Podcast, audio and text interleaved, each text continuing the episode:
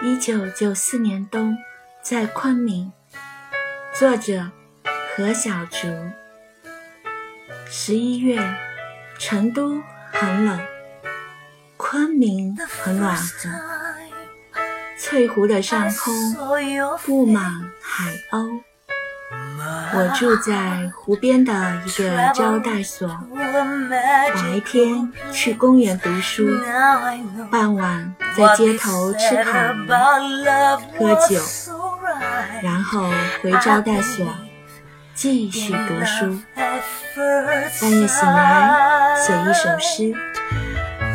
在昆明，我写了十一首诗，其中一首写我从成都到昆明乘坐的那架飞机，一首写昆明的阳光，还有一首写圆通寺和那个和尚。在昆明，我还去看过一场电影，当时忘了写进诗里。今天才想起，现读写上看电影，西楚霸王。